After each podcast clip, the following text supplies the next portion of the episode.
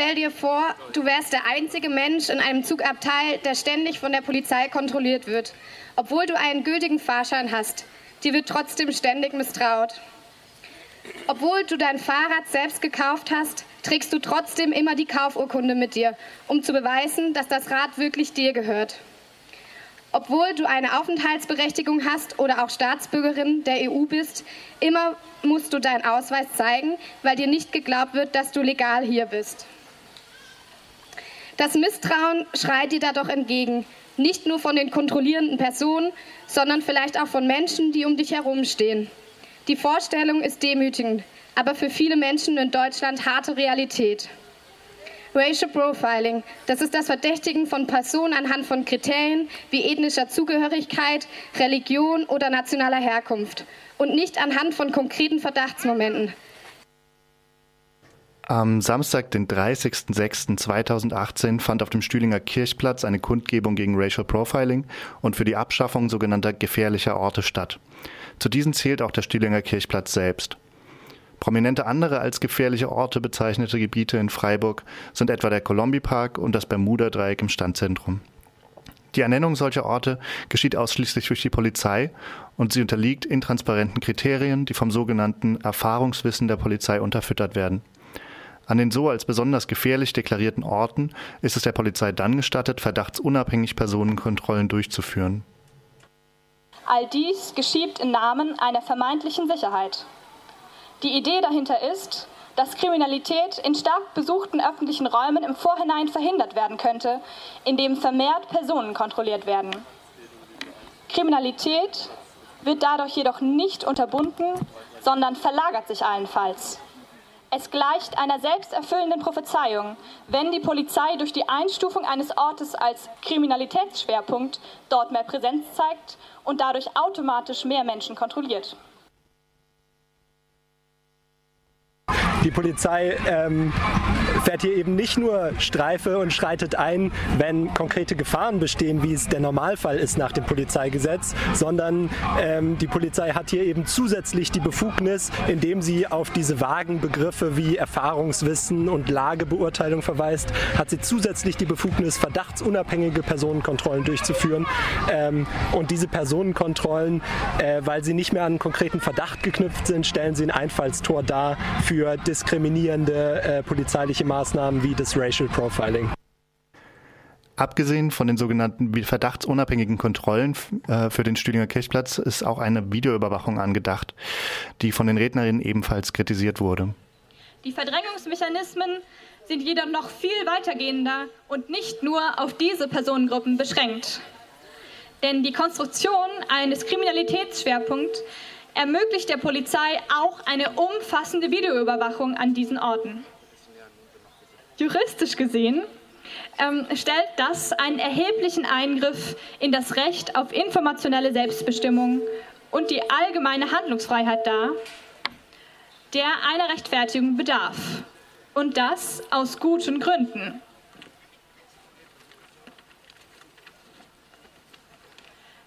Chilling-Effekt nennt man es, wenn allein das Wissen, dass Überwachung stattfinden könnte, zum vorauseilenden Gehorsam führt, bestimmte Handlungen etwa nicht mehr vorgenommen werden. Das Bundesverfassungsgericht erklärte in einem Urteil, das diffus bedrohliche Gefühl des Beobachtetseins kann die Wahrnehmung der Grundrechte beeinträchtigen. Und weiter, mit dem Recht auf informationelle Selbstbestimmung wären eine Gesellschaftsordnung und eine dieses ermöglichende Rechtsordnung nicht vereinbar, in der Bürger nicht mehr wissen können, wer was wann und bei welcher Gelegenheit über sie weiß. Videoüberwachung schränkt die Nutzung des öffentlichen Raumes damit erheblich ein. Wer also zum Beispiel weiß, dass der Stühlinger Kirchplatz permanent überwacht wird, wird diesen Ort meiden, auch wenn sie oder er keinerlei strafbare Handlungen im Sinn hat. Aber ich habe doch nichts zu verbergen, wird an dieser Stelle häufig angeführt. Mit diesem Argument ließe sich auch ein Orwellscher Überwachungsstaat legitimieren. Und das ist für uns selbstverständlich keine Option. Die hohe Eingriffsintensität, die von einer Videoüberwachung ausgeht, steht dabei in einem krassen Gegensatz zu ihrem Nutzen. Denn es gibt keinen einzigen überzeugenden Nachweis der präventiven Wirksamkeit von Videoüberwachung im öffentlichen Raum. Nun ist es so, dass der Stühlinger Kirchplatz seit einiger Zeit auch von einigen AnwohnerInnen als gefährlich eingestuft wird. Wie Jakob Bach Arbeitskreis, vom Arbeitskreis kritischer Juristinnen und Udo Kaus Humanistische Union betonten, sollten subjektive Wahrnehmungen aber nicht die Grundlage für polizeiliche Arbeit sein.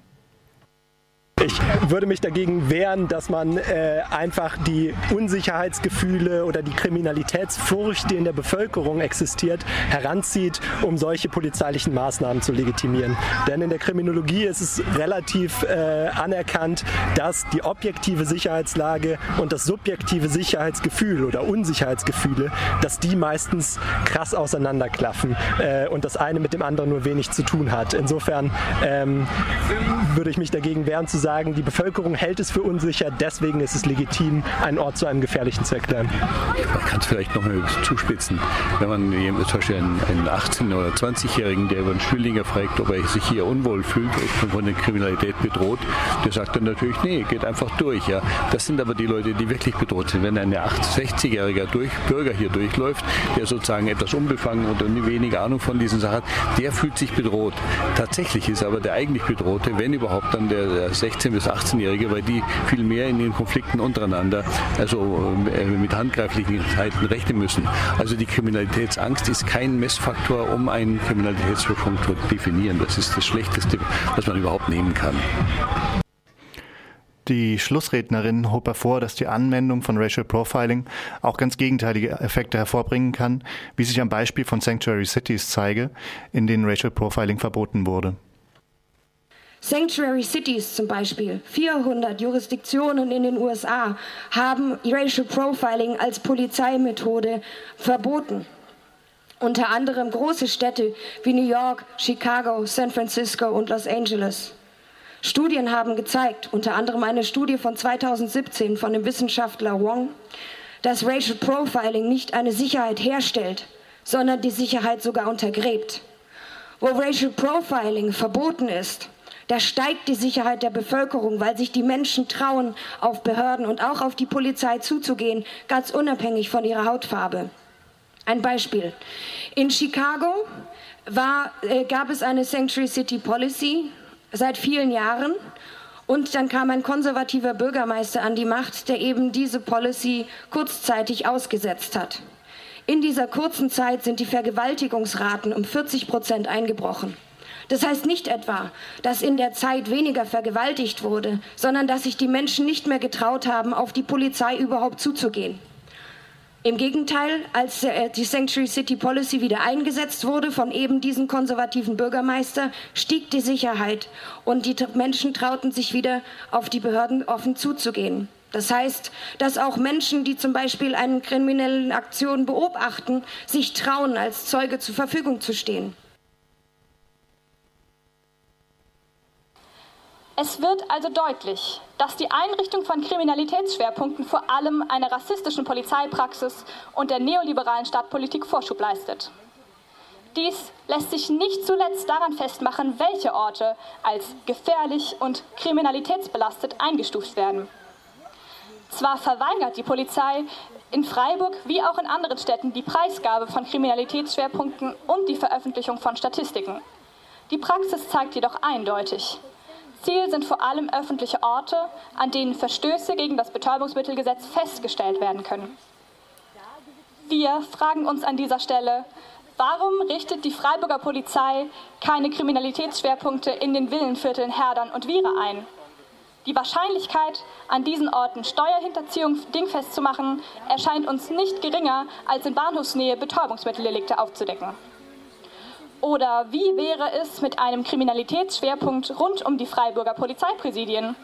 Polizeigewalt ist ein in Deutschland immer noch weit unterschätztes Thema. Zu Unrecht. Zu Unrecht angesichts körperlicher Misshandlung im Dienst, Misshandlungen auf der Wache und dem Sterbenlassen von Menschen in Polizeizellen.